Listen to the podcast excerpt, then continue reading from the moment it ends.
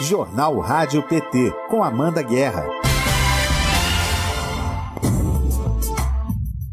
Segunda-feira, 24 de janeiro de 2022. Bom dia, está no ar o Jornal Rádio PT. Informação e luta popular nas suas manhãs. Bom dia para você que está sintonizado em rádio.pt.org.br, no Facebook ou na TV PT no YouTube. Bom dia, Ludium. Bom dia e boa semana para geral. Lula lá. Boa semana para todo mundo.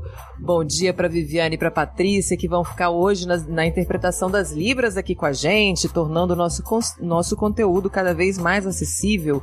Eu sou Amanda Guerra e falo com você ao vivo do estúdio da Rádio PT. E o nosso jornal segue até às 10 da manhã, horário de Brasília, na frequência do Partido das Trabalhadoras e dos Trabalhadores. Hoje é o Dia Internacional da Educação, data proclamada pela Assembleia Geral das Nações Unidas para reconhecer o papel fundamental da educação e aumentar a cooperação internacional em prol de sua efetivação. Hoje a gente conversa com a coordenadora do Setorial Nacional de Educação do PT, Tereza Leitão. E também a gente conversa hoje com a secretária nacional de organização do partido, a Sônia Braga, não é a atriz, é a Sônia Braga, nossa secretária, sobre uma plenária que vai ter com o presidente Lula e os setoriais. Já já a gente fala mais disso. Você pode participar enviando mensagens e perguntas para o nosso chat Democracia no YouTube, que já está aberto e com muitas mensagens aqui de bom dia, a gente adora essas mensagens. Você pode falar com a gente também pelo WhatsApp da rádio, que é o 61 9316 1527. 61 9316 1527. Quem ainda não se inscreveu no canal, faça isso agora. Curta também este vídeo, ative o sininho de notificações e compartilhe a edição de hoje com todo mundo.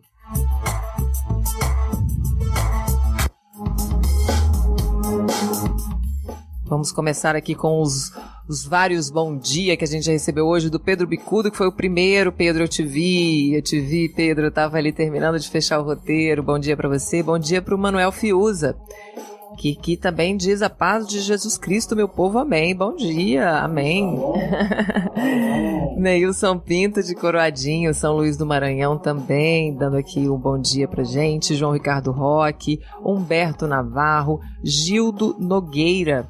O Luiz Otávio Barbosa também já deu seu alô aqui, o Vicente Godo também. E de onde vocês estão acompanhando o nosso jornal Rádio PT de hoje? Me conta de que país, né? Porque tem isso também, a gente está com vários países aqui na sintonia do nosso jornal, viu? Então conta para mim de onde você está assistindo esse conteúdo, ouvindo a gente. E a gente na primeira notícia aqui, né, que não é nada animadora, Crianças entre 5 e 9 anos fora da escola têm o maior crescimento em 14 anos. A gente acompanha as informações na reportagem de Thaisa Vitória. PT informa. O número de crianças em fase de alfabetização fora da escola aumentou significativamente com a pandemia da Covid-19. Uma pesquisa da Fundação Getúlio Vargas revela que a evasão escolar cresceu em 197,8% e atingiu o ápice de 5,51% no fim de 2020, o maior em 14 anos. De acordo com o estudo Retorno para a Escola, Jornada e Pandemia, os alunos mais novos foram os mais prejudicados, com taxa de retorno presencial menor.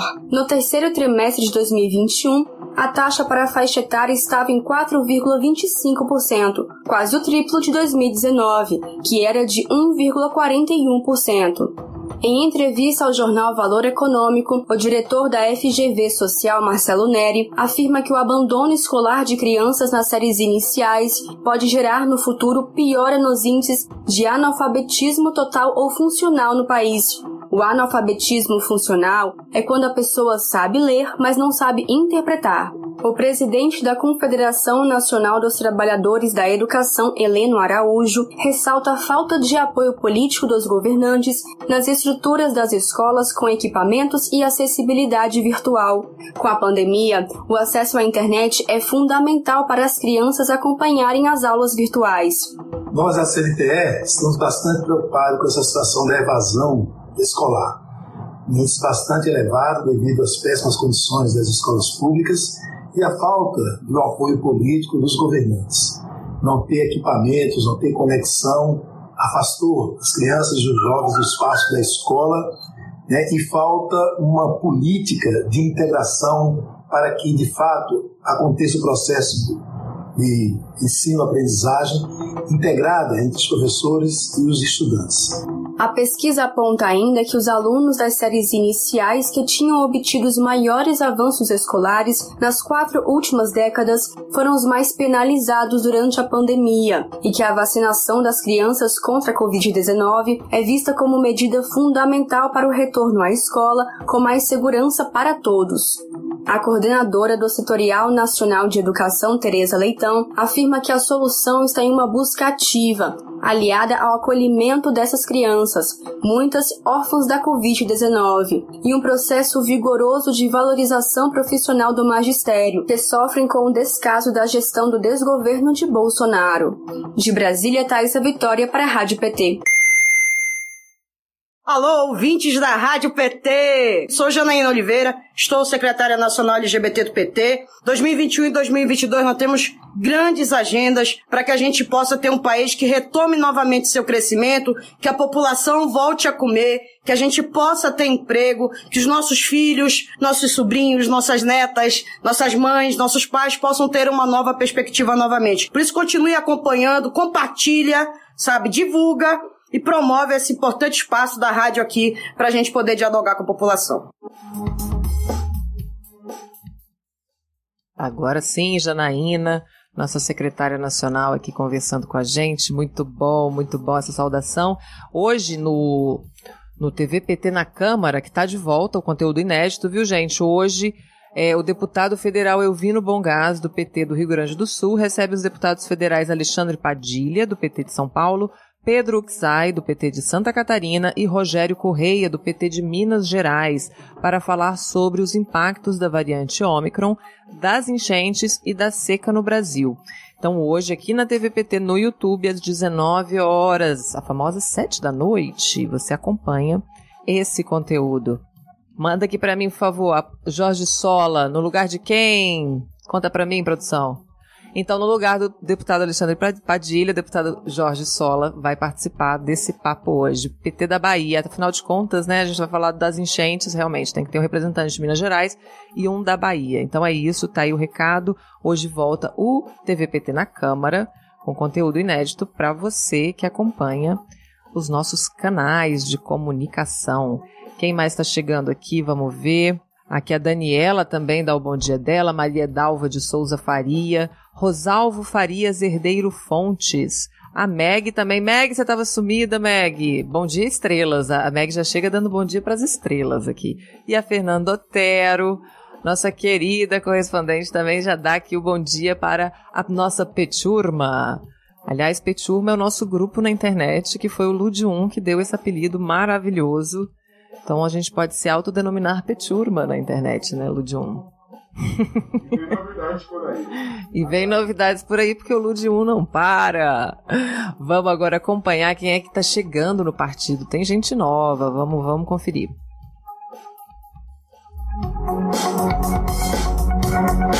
Agora eu sou o PT. Meu nome é Caroline Maneiros, eu sou do município Penha de França, em São Paulo. Eu me afiliei ao PT porque tanto quando eles governavam na prefeitura, quanto governavam na presidência e qualquer governo que eles, é, qualquer parte no governo, na política que eles exerciam, teve oportunidade para todo o povo brasileiro, oportunidade para as mães, oportunidades para os estudantes, para as crianças, adolescentes, para os trabalhadores sempre tivemos oportunidade no governo petista, é, muito mais coisas que eu sei que o governo do PT tem para pôr em prática para o benefício do povo brasileiro. Meu nome é Gabriel Urbano, eu sou de Araras, no estado de São Paulo.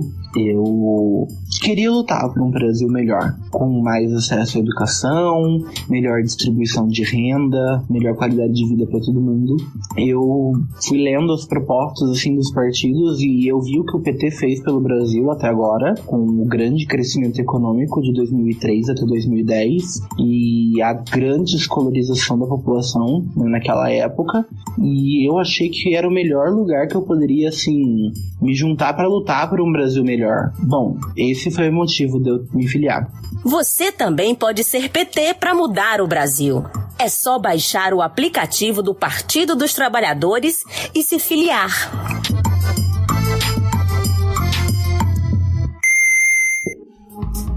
Você também pode se filiar ao partido pelo site pt.org.br barra filiação. Esse filiação não tem cedilha nem tio, então lá você já faz todo o processo, faz o, né, todo o, o, o processo de filiação, já recebe a comunicação de volta e aí você escolhe o setorial, a secretaria que você mais se identifica para você poder militar. Então você já chega militando, não é verdade, Lud? Muito importante nessa época e sempre.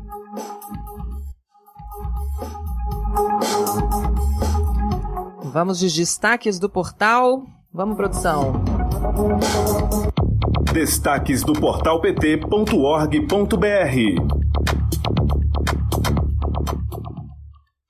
E hoje no site pt.org.br você vai acompanhar. Estadão segue esperneando contra a vontade do povo. A presidenta nacional do PT, Gleisi Hoffmann, responde ao Estadão que continua atacando o PT e a volta de Lula ao governo. Ela disse que, abre aspas, a democracia faz mal ao Estadão. O editorial de hoje, no caso de domingo, né, de ontem, mostra que o jornal não se conforma com a vontade do povo de trazer o Lula de novo para reconstruir um país destruído pelo golpe do impeachment e por Bolsonaro. A matéria vai, vai ser a partir da sequência de tweets da Glaze, lembrando a responsabilidade do jornal na eleição de 2018, que resultou no desastre de Temer e agora Bolsonaro. Vocês lembram desse editorial do Estadão? Eu nunca vou esquecer o tal do uma escolha muito difícil, realmente, entre um genocida fascista e um professor, não é verdade? Uma escolha super difícil. Bolsonaro e Guedes são uma ameaça às crianças brasileiras. Bolsonaro diz que a morte de crianças é insignificante.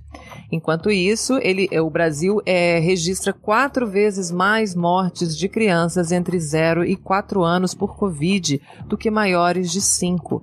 A faixa etária já pode ter atingido 3.249 óbitos e 92.837 internações desde o início da pandemia. Durante a semana, é, Queiroga, né, foi aquela, aquele papelão, né? Queiroga e Adamares foram atrás de um, de um cadáver infantil para atacar a vacina das crianças. O Bolsonaro afirma é, sua postura criminosa no combate à pandemia e se torna uma ameaça às crianças brasileiras. E aí a, a equipe de, de, reportagem vai incluir os dados positivos da vacinação, a grande mobilização dos estados, das famílias e das próprias crianças. Por quê, gente? Porque o PT, assim como ah, os, os canais de comunicação, tem obrigação de informar a população e esclarecer esses enganos, esses equívocos, né? Porque se a gente não conseguir vacinar nossas crianças, a gente não vai sair dessa situação difícil, eles vão voltar para as escolas sem vacina, com essa variante Ômicron que está atacando as crianças, porque as outras variantes, é, a infecção era muito baixa, então a gente tem agora as crianças adoecendo e morrendo. Né, e sendo hospitalizadas, então é urgente essa vacinação, essa mobilização de toda a sociedade para que nossas crianças sejam vacinadas. Uma terceira, um terceiro destaque aqui no portal de hoje: sociedade reage ao novo golpe contra a vacinação. Um abaixo assinado online em repúdio à nova técnica do Ministério da Saúde favorável ao uso de hidroxicloroquina e contrário às vacinas contra a Covid obteve mais de 45 mil adesões em, 40, em 24 horas após ser criado. É, o, o, a equipe vai destacar outras reações à tentativa de Bolsonaro e Queiroga de criar confusão em torno da vacinação da população, que se torna cada vez mais positiva. Em especial, a Sociedade Brasileira de Pediatria. O ex-ministro Arthur Quioro, o deputado Padilha, o senador Humberto Costa também vão fazer parte dessa matéria, né? Humberto Costa, que foi titular na CPI da, da Covid. E é muito importante a gente destacar isso, porque, de novo, o governo está falando de cloroquina, está falando mal de vacina. Ontem eu escutei uma mãe dizer que não vai vacinar porque está recebendo vídeos, é, depoimentos de pessoas que perderam seus filhos por conta da vacinação. Todos mentirosos, obviamente. Então a coisa está pegando mesmo, fake news. É, campanha contrária do governo, a gente está num momento muito difícil. É um momento de, de se unir mesmo em favor da vacinação das nossas crianças. A Meire Landes aqui dá bom dia também para todo mundo, para você também, Ludium, a Meire tá dando bom dia. tá perguntando se a gente quer um pouquinho do calor do litoral do norte, norte paulista. Não, obrigada, aqui já está bem quente. o Lud disse que é carioca, para ele tá tranquilo o calor. Obrigada, Lud, mas eu não sou carioca não. Eu gostaria mesmo que a chuva voltasse um pouquinho. E a ah, Fernando Otero lembra uma coisa ótima aqui, que a data limite para transferência de título de eleitor, atenção todo mundo, é o dia 4 de maio deste ano. Você que não está no seu domicílio eleitoral, você tem até o dia 4 de maio para fazer a transferência do seu título e poder votar onde você está morando. João Ricardo Roque diz aqui que todos compreendem um pouco o que o ministério faz. Lula afirmou que no seu governo terá um comitê de cultura a rádio, a rádio e TV PT podem convidar fazedores de cultura para comentarem o que esperam de um novo, um novo possível governo Lula e de um novo comitê de cultura, além do ministério. Está anotada a sua sugestão aqui, viu, João Ricardo? Acho muito bom a gente ouvir mesmo os fazedores de cultura que estiveram aí nesse limbo, né, que foi a, a pandemia, é, no, no governo Temer, no governo Bolsonaro, que a cultura foi realmente escanteada. A gente precisa ouvir os profissionais da cultura. E aí a gente vai continuar aqui, vamos dar seguimento ao nosso jornal com a nossa primeira entrevista do dia, porque o PT, meu bem, o PT tá on. PT tá on. Hoje o presidente Lula vai realizar uma plenária, né? Uma, uma plenária, essa conversa, né? Que é mais abrangente, com as secretarias e coordenações de setoriais por videoconferência. E quem conta tudo pra gente é a Sônia Braga, secretária nacional de organização do PT. Bom dia, Sônia, tudo bem? Bom dia, bom dia, bom dia às estrelas, já que eu estava ouvindo o programa. bom dia, Aperturma, né? Bom dia, Aperturma, Peturma, e para vocês um bom dia, um bom dia a todos e todas. Você também é uma estrela, né? Você também é uma estrela. Sinta-se saudada aí no Bom Dia Estrelas, no PT, Sônia? Todos são estrelas, todos nós, todos, todos e todos. Bom, gente. Sônia, conta pra gente. gente. Tá. A gente, hoje, às 18 horas, nós vamos realizar uma plenária com o presidente Lula e nossos setoriais. Nós tivemos, o ano passado, uma jornada muito vitoriosa onde nós realizamos encontros dos nossos 23 setoriais. É muito debate, é muita discussão, tem um lugar para cada pessoa, é mulheres, é defesa dos animais, é direitos humanos, é combate ao racismo, LGBTQI+, é agrário, são 23, economia solidária, segurança alimentar, são 23 setores que o PT se organiza. E nós realizamos uma jornada muito importante no ano passado, onde 135 mil filiados e filiadas participaram desse processo da eleição dos novos, é, dos novos dirigentes. E esses dirigentes, esse ano, é, além de, de fazer essas atividades cotidianas, têm uma grande tarefa, que é a organização dos nossos comitês de luta. Os movimentos, os nossos setoriais, eles nasceram para ser trazer as lutas sociais para dentro do PT, o que está pensando cada segmento, mas levar também o PT para fora, para levar o PT para essas para esses segmentos, dizendo quais são as nossas propostas. E nós vamos discutir isso. Nós vamos discutir isso nessa plenária. Você que recebeu o link, que foi convidado, vá lá e já confirme seu lugarzinho, porque nós vamos a sala só tem 4 mil lugares, não tem mais, infelizmente, só. através da plataforma Zoom. através da plataforma Zoom, e a gente está pedindo a confirmação dos companheiros e companheiras. Então, nós vamos discutir isso. como organizar no seu bairro, com os movimentos setor, as, as secretarias setoriais, as coordenações setoriais, vão se engajar nesse grande movimento que o PT está lançando dos comitês populares de luta, juntinho com o nosso povo, juntinho na luta do nosso povo, para nós ouvirmos, ouvirmos muito, porque o nosso povo está precisando ser ouvido esperançar muito, porque esse ano é o ano da esperança.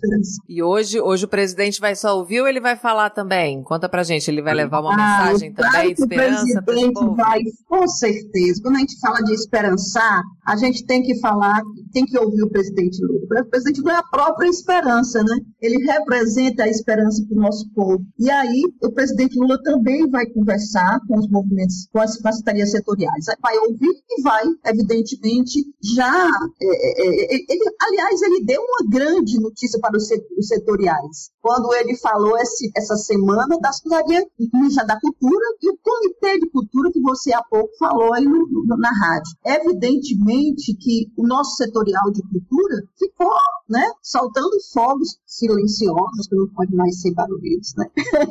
soltando fogos, soltando fogos é, é, de alegria. Então, é isso, é isso que nós vamos fazer. É essa grande força, essa grande organização que tem os nossos setores para falar para o presidente Lula o que eles estão, o que eles estão planejando para esse ano, mas também para ouvir o presidente Lula. E, acima de tudo, para dizer ao presidente Lula que nós, nós, nossos setoriais, vai fazer esse grande engajamento dos comitês populares de luta, durante esse ano, mas começando esse ano, mas não é para terminar esse ano, não. É para continuar organizando o nosso povo, lutando junto com o nosso povo, esperançando ainda mais para que a gente possa trazer soluções para cada setor. E, tem, e as soluções para cada setor vêm do próprio povo, vêm do, escutando o povo. Por isso que é tão importante que os setoriais agora vão organizar os comitês populares de luta, para estar isso, é junto na luta, ouvindo e trazendo para dentro do PT as reivindicações, os anseios, a esperança, a disposição do nosso povo de construir, evidentemente, um mundo melhor, mais fraterno, mais humano, né? Ô Sônia, você falando agora desses comitês, dessa escuta, eu me lembrei do Nova Primavera, né? Que também é um, ah, um, um programa é permanente, é uma escuta é para né, preservar, para garantir uma governabilidade pelo povo. Com essa escuta, tem uma relação aí desses comitês setoriais ah, com Nova Primavera? Claro, claro. Nossa, nessa gestão da presidenta Gleice, que nós somos um bocado de mulher, né, dirigindo. É a presidenta Gleice na presidência, eu aqui na SORG, a Gleide Andrade da Secretaria de Finanças, a Maria do Rosário da Secretaria de Formação, a Vera Lúcia da Secretaria de Movimentos Populares, né?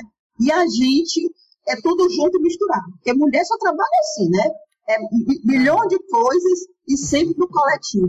E a Nova Primavera, ela, inclusive, ela vai fazer uma jornada agora de formação específica sobre os comitês populares, que vai começar agora agora na nossa conferência nacional, que vai ser aniversário do PT, no 10 de fevereiro, vai ser, vai ser a nossa Conferência Nacional de Formação, terminando essa jornada da nova primavera e começando uma nova jornada de formação no sentido de como organizar os nossos comitês populares de luta, como, como organizar a nossa luta, porque tem muita luta por aí. Tem a luta eleitoral, mas também tem a luta de de como manter um governo realmente que vá cumprir aquilo que a gente deseja.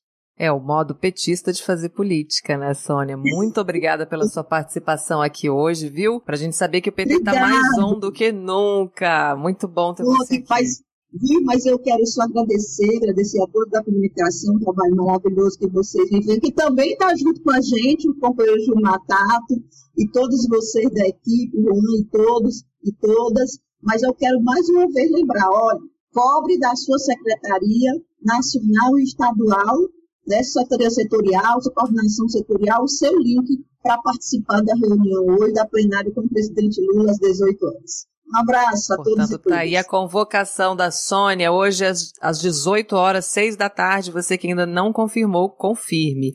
Um abraço, Sônia. Bom dia. Isso aí, a gente continua aqui com a Cleusa Ramos dizendo que Sônia brilhou na filiação dos prefeitos do Ceará. Foi uma cerimônia linda é, que vale a pena assistir até o fim. Muito bem, Cleusa Ramos, a Meg diz aqui que é um céu estrelado. Um céu estrelado é um céu feliz. Muito bom, Meg. Tiago Souza dá bom dia também.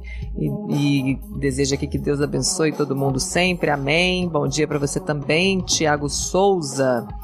E a gente tem aqui mais uma, mais uma notícia, né? Mais um boletim do PT Informa em que Bolsonaro explora o estado de saúde de crianças para sabotar vacinação, que foi o que a gente estava conversando agora, que o portal vai trabalhar muito esse assunto, porque aqui parafraseando a presidenta Gleisi, este governo de quinta categoria agora quer sabotar a vacinação das crianças. Quando você pensa que não falta mais nada, vem mais uma, né? Vamos ouvir agora a reportagem da Thaisa Vitória. PT informa. Jair Bolsonaro e seus ministros utilizaram o estado de saúde frágil de uma criança para obter vantagens políticas e continuar a sabotagem à vacinação dos pequenos contra a Covid-19. O caso explorado pelo atual presidente foi de uma criança de Lençóis Paulista, no interior de São Paulo, que sofreu uma parada cardíaca horas depois de ser imunizada. Levada a um hospital pelos pais, a pequena paciente teve o quadro revertido e felizmente se recupera. A Secretaria de Saúde do Estado destacou especialistas para investigar o caso. O grupo, composto por 10 profissionais, concluiu na quinta-feira, dia 20, que a causa da parada cardíaca foi uma doença rara com a qual a criança nasceu, e acrescentaram que o problema nada teve a ver com a vacina, conforme noticiou a Folha de São Paulo. No mesmo dia em que a Secretaria de Saúde esclareceu o caso, Bolsonaro telefonou para a família e ainda mandou o ministro da Saúde, Marcelo Queiroga, e a ministra dos Direitos Humanos, Damares Alves, visitarem a criança no hospital. O deputado federal Alexandre Padilha, do PT de São Paulo, afirmou, aspas, mais de uma criança morreu por dia de Covid. Milhares foram internadas. Quantas receberam visitas de Damares e Queiroga? Nenhuma. Uma é internada por uma suspeita já descartada de reação vacinal. Quem foi no hospital? Damares e Queiroga agem feitos urubus anti-vacina de Bolsonaro, fecha aspas. Já são mais de 1.400 brasileiros e brasileiras com menos de 12 anos vítimas do novo coronavírus, segundo o Instituto Butantan. Alguns deles mortos enquanto o governo atrasava o início da vacinação ao inventar uma consulta pública sobre o tema. Segundo Datafolha, 79% da população apoiam a imunização de crianças e 58% avaliam que Bolsonaro mais atrapalha do que ajuda na campanha de vacinação. De Brasília, Thaisa Vitória para a Rádio PT. Eu, Edilson Jorge Pedreiro, vereador da cidade de Guaranésia, Minas Gerais, também estou ouvindo a Rádio PT. Continue com a gente. Entrevista. Tereza Leitão é professora, deputada estadual do PT de Pernambuco, pelo PT de Pernambuco, presidenta da Comissão de Educação e Cultura na Assembleia Legislativa do Estado e coordenadora do Setorial Nacional de Educação do PT. Bom dia, Tereza, seja muito bem-vinda ao Jornal Rádio PT desta segunda-feira. Bom dia, Amanda. Bom dia a você, bom dia a todos que estão nos assistindo. Estendo também meus cumprimentos a toda a equipe da Rádio PT, que tem dado show de comunicação. Ah, obrigada, Tereza. E, gente, parabéns para todo mundo. Tereza, hoje é o Dia Internacional da Educação, né? Que é um direito humano e é um meio indispensável para a garantia de outros direitos, né? Então, quando a gente retira esse direito de alguém, a gente também está subtraindo a possibilidade dessa pessoa alcançar outros direitos fundamentais, né? E é um dos alvos preferenciais de ataque do bolsonarismo, né? Eu queria que a senhora falasse um pouquinho qual é a análise que o PT faz do atual momento da educação no Brasil. Amanda, é um momento muito crítico. Como você bem disse, a educação é um dos alvos preferenciais de Bolsonaro. Todos os programas de inclusão social que fazem com que a educação seja essa política estruturante de afirmação de direitos e, ao mesmo tempo, de tornar a pessoa sujeito da sua própria história, buscar afirmar a sua cidadania. Tudo isso se consegue através de uma educação emancipadora. Além de atacar e destruir o que o PT fez neste sentido, Bolsonaro vai mais longe. Os cortes orçamentários são gritantes. Seja no ensino superior, que se mantém hoje a duras penas, as nossas universidades públicas, a área de pesquisa, a área de ciência e tecnologia, seja na educação básica.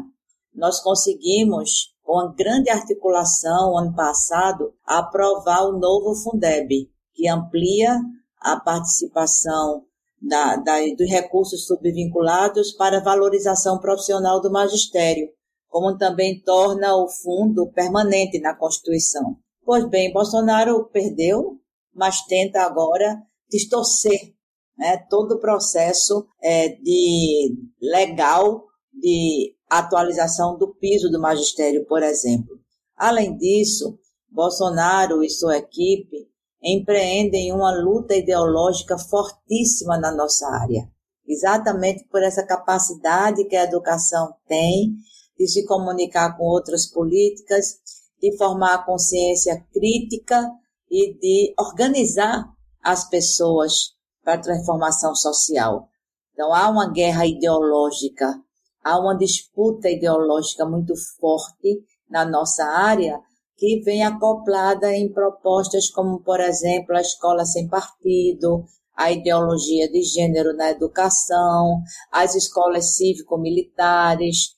Então, há também essa disputa. Então, nós vamos ter que estar muito bem equipados, né? muito bem é, preparados e preparadas, isso nosso setorial tem feito esse debate, para enfrentar, para enfrentar não apenas Bolsonaro, mas as ideias bolsonaristas. Esse é um ponto que a educação quer contribuir com a capilaridade que tem para o nosso projeto neste ano. Isso, era isso que eu ia te perguntar. Se há um plano, um projeto em discussão dentro da secretaria, né, dentro do setorial, para essa retomada da educação no Brasil. Assim, o setorial tem uma publicação que está inclusive nas páginas do PT. Nós fizemos um seminário ano passado em conjunto com o núcleo de educação do PT no Congresso Nacional, deputados, deputadas, né, à época coordenados pelo deputado Valdenor, é da Bahia. Hoje a coordenadora do núcleo é a deputada Rosa Neide, do Mato Grosso, e desse seminário, nós fizemos uma publicação que faz uma análise da educação desde o golpe até o momento atual. Estamos agora em conjunto com o NAP, o Núcleo de Acompanhamento das Políticas Públicas da Fundação Perseu Abramo, o NAP da Educação, promovendo também um caderno temático, que além de atualizar essa análise, faz proposições. Eu acho que eu estava vendo Sônia falar antes, esse momento dos setoriais com Lula é fundamental. Nós vamos querer também uma reunião com o setorial da educação, né? junto com o CAP, junto com a bancada, que a gente trabalha, Amanda, muito articuladamente. E nós estamos, além de produzir esse conteúdo, que é um conteúdo de análise, além de um conteúdo de análise, ele também vem a ser um conteúdo propositivo nós queremos usar toda a capilaridade da nossa categoria, do nosso segmento, toda a capilaridade que está presente nas escolas, através dos trabalhadores em educação, dos estudantes e de suas famílias, a capilaridade das gestões petistas, que além dos estados, né, além dos quatro estados que a gente governa, nós temos é, secretários municipais de educação em vários municípios importantes, temos prefeitos do PT estão fazendo coisas muito boas na educação. Nós queremos usar essa capilaridade para formar uma rede, para contribuir com esses núcleos de luta, para que a educação possa ser uma política estruturante, mobilizadora para o nosso projeto de 2022. E essa, publicação está no site do PT, então. As pessoas conseguem encontrar no, no, no pt.org.br? Eu eu, vocês checassem exatamente isso, tá. porque eu já Perfeito. tinha pedido para Gilmar, não é? Eu, ela está na página do deputado Valdenor, é onde a gente sempre linka para trazê-la. Mas se a gente puder colocar ela no site do colocá-la no site do PT será ótimo. Gilmar tem dado muita força, inclusive participou do nosso encontro. Foi o dirigente nacional que esteve presente em todo o nosso encontro nacional em 11 de dezembro do ano passado. E a gente sabe que a educação pode fazer essa dobradinha importante. E os nossos canais de comunicação são muito ativados, né? naturalmente ativados. o Setorial Nacional de Educação tem segmentos representativos na sua coordenação que podem fazer essa multiplicação. Nós temos representantes da UBS, da UNE, da CNTE, dos Institutos Federais de Educação, da Educação Básica, da Educação Superior, temos deputados. Então, acho que isso pode produzir um caldo de informação, de comunicação, uma verdadeira rede, muito importante para nós. Maravilha, a gente quer muito também que vocês multipliquem nosso conteúdo e a gente já deixa aqui esse espaço aberto também para o setorial de educação, sempre que quiser oh. falar com o público, está à disposição. Você estava falando agora também dos fatores né, que influenciam a, a, a, educação. A pandemia ela prejudicou a educação de uma maneira que a gente ainda não tem uma dimensão total né, desses prejuízos. Agora há pouco, né, a gente é, transmitiu aqui uma reportagem que falava é, que entre crianças de 5 a 9 anos fora da escola teve o maior crescimento em 14 anos. E a pandemia provocou esse aumento de 197,8% na evasão escolar, é, na evasão escolar de crianças em fase de alfabetização. Então, um direito fundamental que está sendo negado a essas crianças, né, Tereza? O que, que pode ser feito para recuperar o acesso dessa fase a educação, porque uma evasão nunca foi tão alta nesse, nesse período, né? Entre os adolescentes costumava ser mais alta, mas entre as crianças realmente foi assustador. Realmente foi assustador. Eu acompanhei essa reportagem que vocês fizeram, analisando a pesquisa da Fundação é, Getúlio Vargas.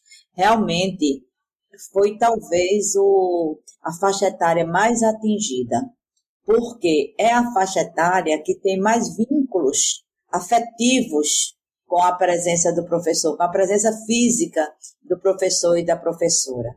A época que a pandemia estava no auge, rodou pelas redes sociais um apelo lindo de uma menininha, quer dizer, menininha ou menininho, eu não sei, né? Que dizia assim, Pro, eu estou precisando muito de você. Eu não consigo oh. fazer as minhas tarefas, Pro, porque a minha mãe, ela, ela não entende a minha mãe trabalha no restaurante, então ela tem mania de comida. Quem tem mania de ensinar é você. Quem tem mania de ensinar é você. Então, uma declaração de amor lindíssima, né, Amanda? Além de reconhecer a nossa tarefa de professor. Mãe é mãe, professor é professora, né? Então, esse vínculo, ele, ele é muito importante para a aprendizagem. E apesar das aulas remotas terem sido uma alternativa, né, eu diria que uma alternativa é, paliativa, mas foram importantes para tentar justamente manter esse vínculo. Eles revelaram, além dessa coisa positiva, que é, é, a presença física do professor e da professora. Essa presença é insubstituível. Os instrumentos tecnológicos devem ser bem-vindos mas devem ser trabalhados como aporte, como apoio e não como substituição da presença do professor e da professora, principalmente em algumas faixas etárias. Ela demonstrou também um índice muito cruel da exclusão digital, porque muitos desses alunos não conseguiram ter acesso às aulas remotas. Não tinham um ambiente familiar é, apropriado para isto. Muitas vezes é um barraco, uma casa, um vão, onde se faz tudo come, dorme, vê televisão, não tinham o equipamento também necessário. É, ah, todo mundo no Brasil tem celular. Sim, tem celular, mas não para assistir aulas remotas. E quantos estão naquela aula remota? Um, uhum. dois, três, quatro, cinco filhos para um celular só. E o terceiro ponto, a internet que não chega em todos os lugares. Então, nós estamos em plena transição digital no mundo. E no Brasil, a gente também está só que ela está sendo mais um fator de exclusão. Então, duas coisas eu acho que a gente precisa fazer nesse próximo período. Uma busca ativa, não apenas para os pequeninos, mas também para os do ensino médio, houve abandono escolar também nessa faixa. O poder público tem que fazer isso, tem que buscar onde estão essas crianças que perderam praticamente dois anos letivos. Que forma de organização curricular nós vamos fazer a partir deste ano? As aulas estão começando, né? Que forma nós vamos utilizar? Felizmente, o bom senso da população, das famílias, das administrações estaduais e municipais está vencendo a crueldade do presidente da República de não querer vacinar as crianças. É outra coisa que a gente vai precisar para garantir as aulas presenciais, é vacina para as crianças e fazer também um processo de inclusão digital. A busca ativa, a, re, a recomposição da organização curricular e um processo de, de transição digital que inclua, onde estejam também contempladas a formação dos professores e das professoras, os equipamentos nas escolas, banda larga para que os estudantes tenham acesso à internet.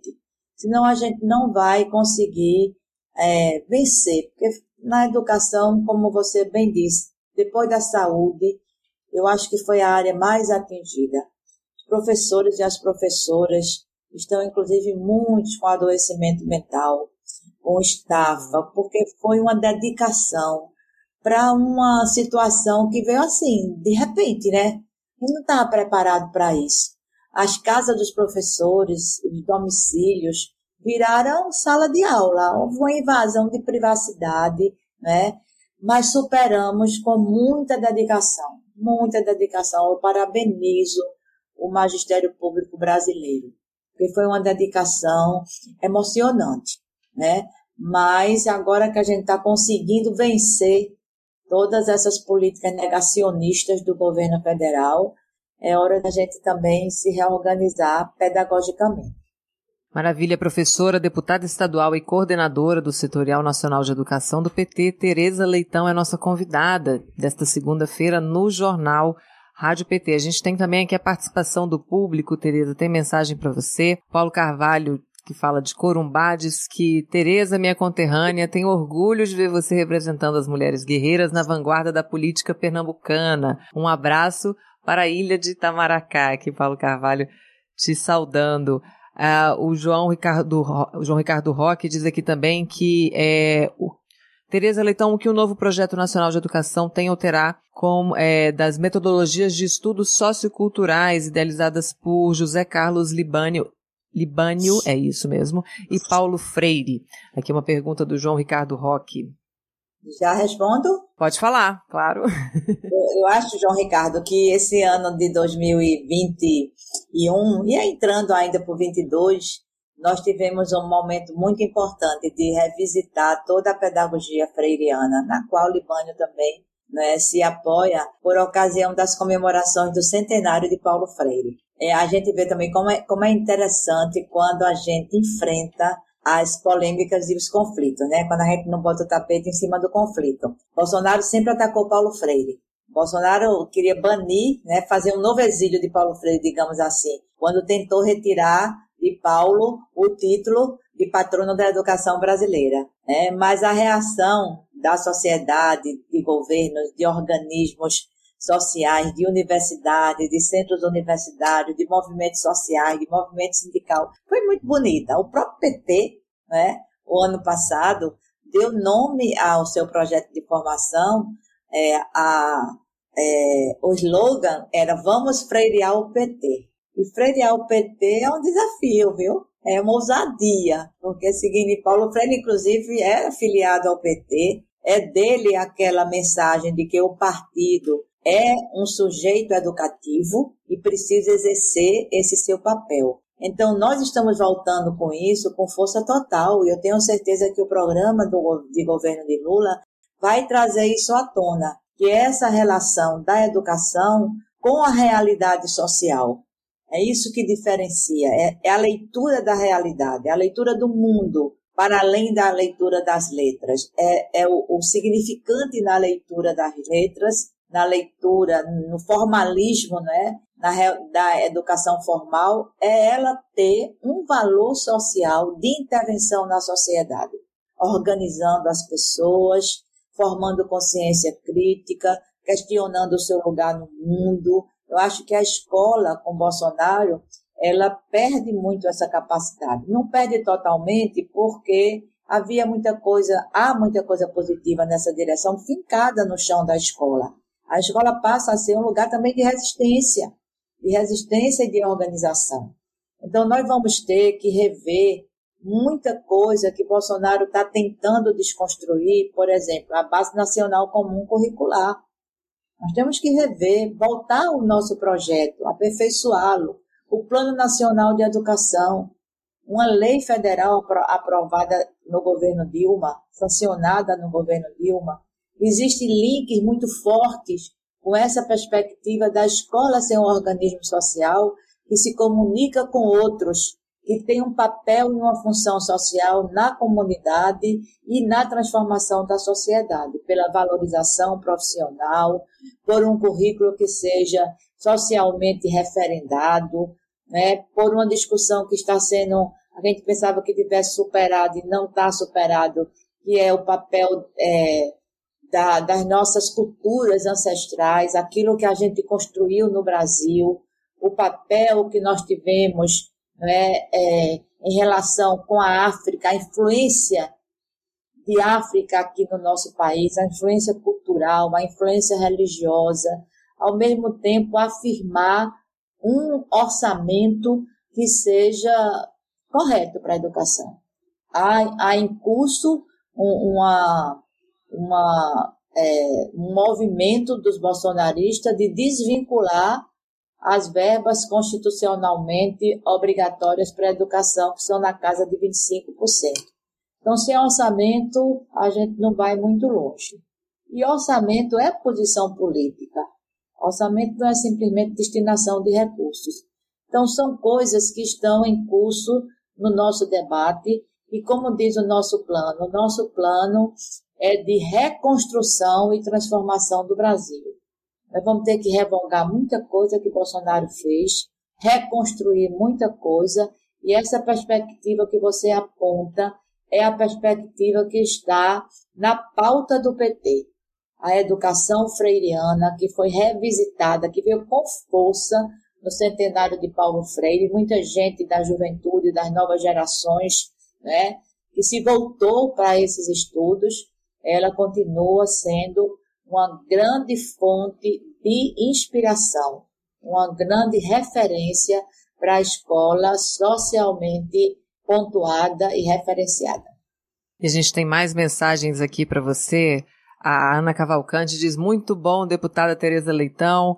A educação transforma as pessoas, as pessoas transformam o mundo. Guilherme Oliveira também diz que você é a deputada dele, tá? Seu eleitor aqui, ligadíssimo na sua entrevista. Aqui Paulo Valença diz excelente debate, parabéns PT, parabéns Tereza Leitão, em breve deputada federal. Seria esse um spoiler? Depois você me conta isso, Tereza.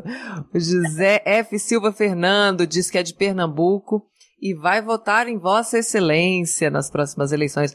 Bom dia, concordo plenamente. Tereza é uma guerreira em defesa da educação, diz a Zafira Peixoto. Aqui a Seca do PT diz Tereza competência e dedicação, orgulho para o PT de Pernambuco, minha futura deputada federal. Ana Cavalcante também está te saudando aqui como futura deputada federal. E a gente tem aqui um, um próximo assunto, é, deputada, que é sobre essa busca, né, do, do Bolsonaro em revogar a Lei 11.738, que regulamenta o piso nacional do magistério público na educação básica do país, uma conquista dos governos do PT, né, que finalmente cria um piso salarial para a categoria.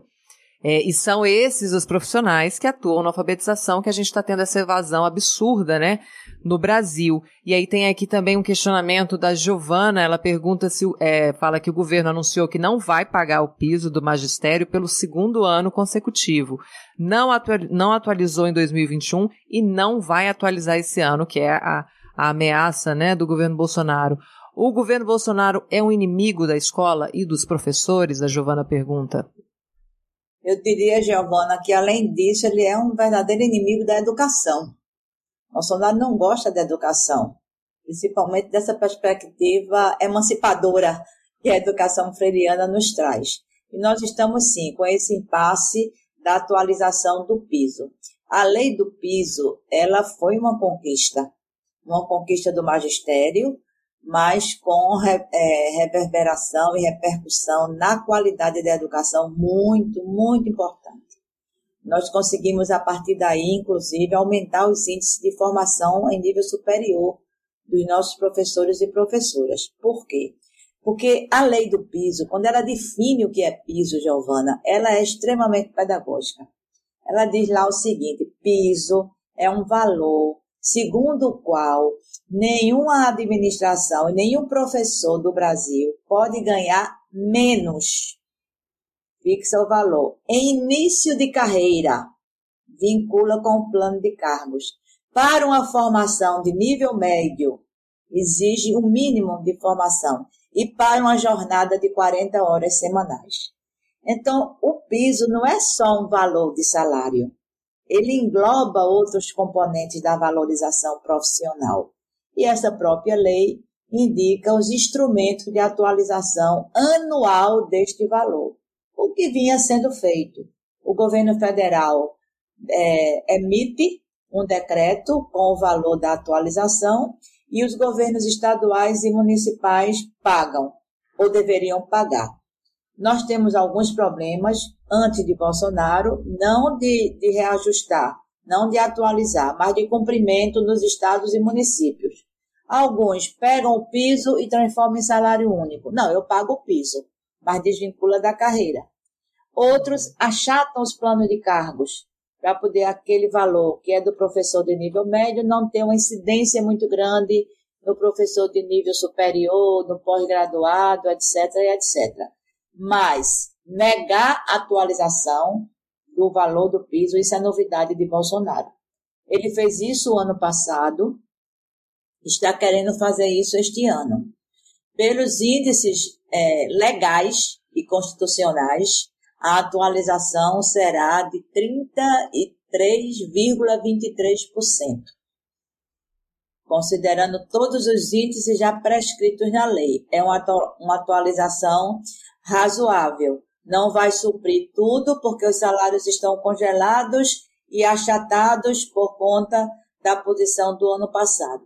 Os estados e municípios podem livremente ampliar o seu piso? Podem, até para mais do que o piso que fica sendo regulamentado a partir da sua atualização. Hoje é 2.800 e pouco. É um piso baixo ainda, para tarefa social importante, para a carga horária, para o desgaste e para a, a, a política estratégica que é a educação. Mas a gente vinha paulatinamente recuperando isto desde que a lei do piso foi aprovada. Então, há movimentos, o PT está fazendo movimentos, a representação sindical dos trabalhadores em educação através da CNTE também fazendo movimentos para a gente tentar resolver esse embrólio, né? Resolver esse embrólio usando todos os, é, todos os mecanismos políticos, jurídicos que a gente possa ter para garantir que não se repita em 2022 o que foi feito o ano passado, até porque o dinheiro que é pago esse piso, a grande, o grande volume de recursos com que é pago esse piso vem do Fundeb, e o Fundeb, que eu já me referi anteriormente, ele foi uma conquista e teve o ano passado uma vitória. E uma das questões foi a ampliação da subvinculação.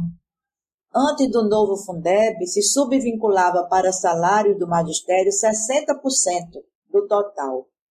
Hoje se subvincula 70%. Nós tivemos uma sobra o ano passado por conta desse congelamento por conta de não reajustar o piso, os municípios e os estados tiveram uma sobra de caixa, uma sobra de recursos que teve que ser rateada, exatamente por falta da, da atualização do piso. Isso indica que a gente tem recursos para atualizar o piso. É porque, como disse Giovana, Bolsonaro é inimigo da educação. Bolsonaro não gosta da educação, Bolsonaro distrata os professores, ele não ataca formalmente a educação, porque ele sabe que a educação é uma política prioritária no imaginário da população.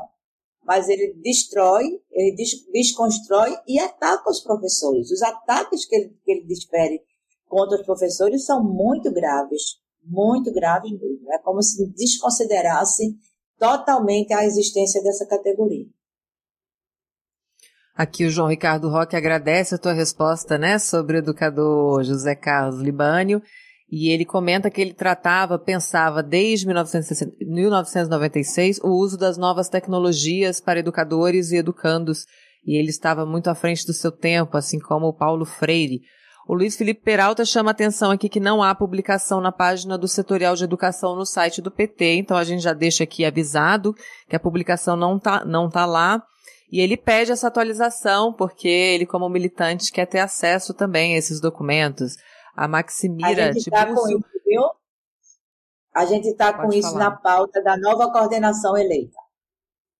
Maravilha aí, Luiz Felipe Peralta. Em breve as publicações vão estar tá lá no setorial de educação. A Maximira Tibúrcio dá bom dia para a deputada. Antônio Cavalcante diz que é muito bom ouvir nossa futura deputada federal, Tereza Leitão. Ele fala de são Lourenço da Mata e diz que a cidade estará com você, Tereza. Ana Cavalcante diz a deputada é, Tereza Leitão representa o que há de melhor na educação brasileira, defensora aguerrida da categoria educacional e de uma educação inclusiva e participativa. E aí a gente tem aqui também uma pergunta falando dessa candidatura, já é uma candidatura oficial, eu não sei, deputada, mas ainda sobre a sua candidatura à, à Câmara dos Deputados, né? Antes de ser deputada estadual, a senhora foi também presidenta do Sindicato dos Trabalhadores em Educação em, em Pernambuco, né? E a sua candidatura a deputada estadual surgiu muito é, para que educadores e, e estudantes tivessem uma voz no poder legislativo do Estado. E aí, falando dessa nova candidatura também à Câmara Federal, eu queria que a senhora falasse um pouquinho da importância das categorias de trabalhadores ocuparem os espaços de poder é fundamental, Amanda. Eu diria que é estratégico mesmo. Né? A gente já teve no Congresso Nacional o que os observadores políticos chamavam de bancada sindicalista. Lula, inclusive, fez parte dessa bancada. Né? Lula, Meneghelli, Vicentinho. Vicentinho ainda hoje é deputado. E isso traz para a pauta do Poder Legislativo questões com a perspectiva que quem não é da área não não está ligado para trazer. Né? Foi na época da Constituinte e muitos dos direitos dos trabalhadores e trabalhadoras inscritos na Constituição foram fruto dessa articulação.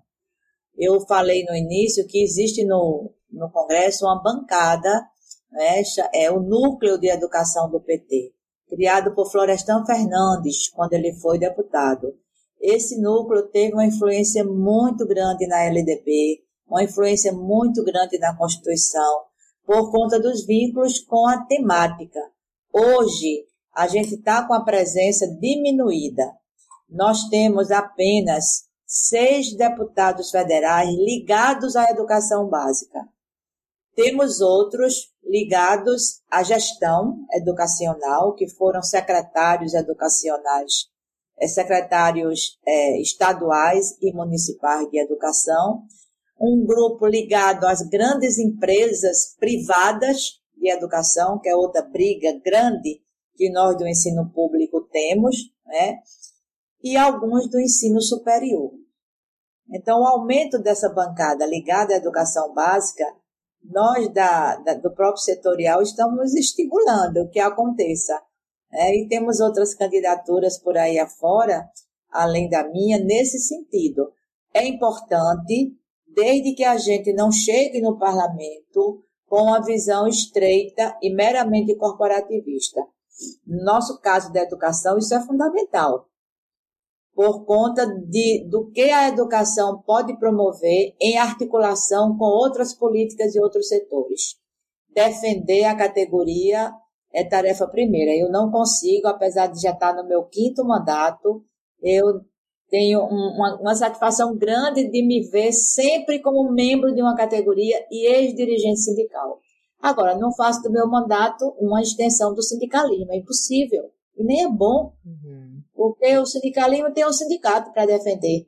O que nós temos é que repercutir aquilo que é importante para a valorização profissional, apresentar leis que sejam importantes para isso e votar nas propostas que chegam do executivo de acordo com essa leitura, com essa visão, com esses interesses. Mas também ampliar a educação para além dos muros da escola, para além da representação específica da categoria.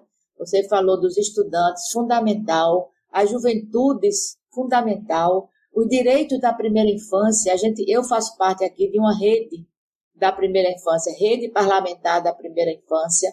São coisas que têm na educação uma âncora, uma âncora, né? Então, com tudo isso que foi destruído por Bolsonaro no nosso setor da educação, é importante que a gente esteja no Congresso Nacional para ajudar Lula.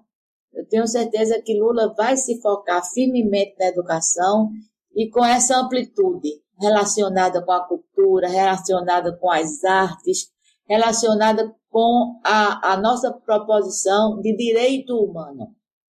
Educação é direito humano. E isso só quem sabe defender são governos populares, são governos progressistas que consideram a pessoa em todas as suas dimensões.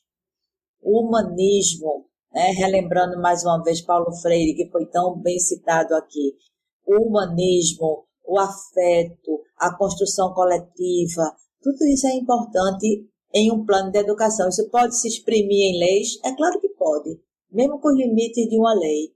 É claro que isso pode, sobretudo isso pode se exprimir nas políticas públicas educacionais. Então é nessa linha que a gente está se colocando. Né? Nem pensava que isso fosse ser tão destacado aqui, mas agradeço também a você né, ter trazido isso à tona. Estamos aí junto com Lula para reconstruir o Brasil. Maravilha. Tereza Leitão, deputada estadual por Pernambuco e coordenadora do Setorial Nacional de Educação do PT. Muito obrigada pela sua participação, por ter aceito o nosso convite para estar aqui hoje, viu? A gente agradece muito. Eu que agradeço, Amanda. Agradeço o convite, agradeço a elegância da sua condução, né? agradeço a todos, a todos que nos ouviram, a todos que participaram e que contribuíram com essa entrevista. Um bom dia, uma boa semana de trabalho. Vamos devolver o Brasil aos brasileiros e brasileiras com a educação para o nosso povo. Maravilha, bom dia. Quem está chegando agora ou chegou no, na metade do caminho, não acompanhou toda essa conversa com a deputada estadual Tereza Leitão e coordenadora do Setorial de Educação do PT, hoje às três da tarde a Rádio PT vai reprisar essa entrevista com a deputada e você pode conferir toda essa conversa ou assistir de novo aqui no YouTube também, que fica disponível todos os nossos as edições do Jornal Rádio PT ficam aqui guardadinhas. A Meg falou uma coisa super interessante aqui, que o, o, Bolsonaro ele é inimigo da educação, porque a educação é inimiga da desinformação, tudo que ele propaga. É inimiga da mentira, é inimiga das fake news, é inimiga dessas campanhas é, horrorosas contra a vacina. Então, por isso, ele é inimigo da, da educação e nós somos defensores. É, inimigo de tudo que é bom, né, gente? atualizar o status dele? É de enésima categoria. É de enésima categoria o governo Bolsonaro, segundo o Ludium. Muito bem, Ludium. Aliás, Lud, teve alguém que perguntou aqui, cadê o Ludium? Quem foi que perguntou isso, gente? Estava aqui, porque vai chegando mensagem, vai chegando mensagem, é coisa maravilhosa, eu adoro. Não parem, viu? Aqui, ó, o Ludium aqui. Ó, o Ludium. Abre a câmera aqui, produção. Ó lá, mostra aí, Ludium, que você está aqui conosco. com direito a coraçãozinho e tudo mais. Aqui foi o Djalma Santos. Falou: Bom dia, Amanda. Cadê o Ludium? Tá aí o Ludium, gente. Ludium com a gente. Hoje e sempre, porque sem Ludium não tem jornal, é igual a Amanda Guerra, não vai ter jornal sem Amanda Guerra. Brincadeira. A elegante Amanda Guerra. a elegante Amanda Guerra. A senhora que é de uma elegância tremenda, deputada, muito obrigada. E hoje é segunda-feira, é dia de quê, de um dia de minuto ambiental. Vamos acompanhar. Minuto Ambiental com Márcio Macedo. Segundo o Instituto do Homem e Meio Ambiente da Amazônia, o Amazon, o desmatamento na Amazônia cresceu 29% em 2021. É o maior em uma década. A área de mata nativa devastada é de 10.362 quilômetros quadrados, o que equivale a metade do território do Sergipe. O desmatamento afeta diretamente a biodiversidade brasileira, gera impacto nas lâminas d'água, nos lençóis freáticos e nos rios voadores. Incide no regime de chuvas, provocando grandes períodos de estiagens e enchentes devastadoras. Contribui decisivamente para as mudanças climáticas. O governo Bolsonaro tem responsabilidade por esse crime contra a natureza, na medida em que promove o desmonte dos órgãos públicos de proteção ambiental, estimula o afrouxamento da legislação e incentiva garimpeiros, grileiros e setores do agronegócio a agirem fora da lei. Eu sou Márcio Macedo, no Minuto Ambiental.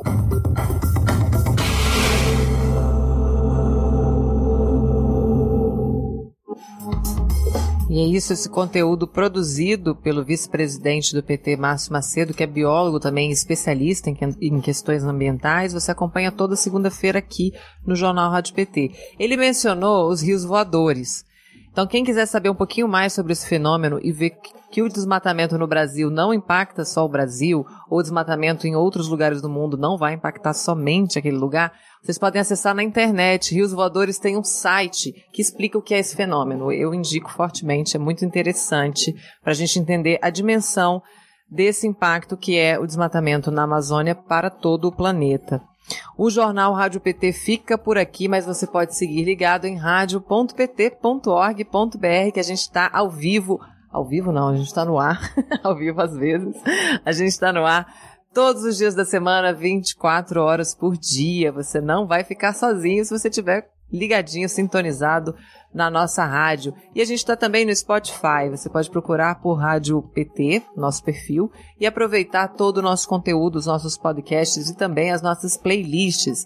E a gente tem também o podcast da presidenta nacional do PT, Glaise Hoffmann, que está lá com as entrevistas, discursos e mensagens especiais. O nosso muito obrigado aos 21 diretórios estaduais do PT que nos apoiam na transmissão do Jornal Rádio PT no Facebook. A gente forma essa rede bonita e conectada. A gente volta amanhã ao vivo, a partir das nove da manhã, na Rádio PT na internet, na TV PT no YouTube e também no Facebook. Você que está aí no Facebook, que está na rádio também, dá uma passadinha aqui no YouTube, se inscreva no nosso canal, curta os vídeos acompanhem o trabalho que a gente vem desenvolvendo aqui todos os dias. A rádio todos os dias, como eu já falei para vocês, 24 horas no ar. O nosso portal, que é o pt.org.br, com notícias novas todos os dias. Você vai estar super atualizado sobre a política no Brasil e no mundo. E siga também as nossas redes sociais. A Rádio PT está no Twitter como arroba Rádio PT Brasil.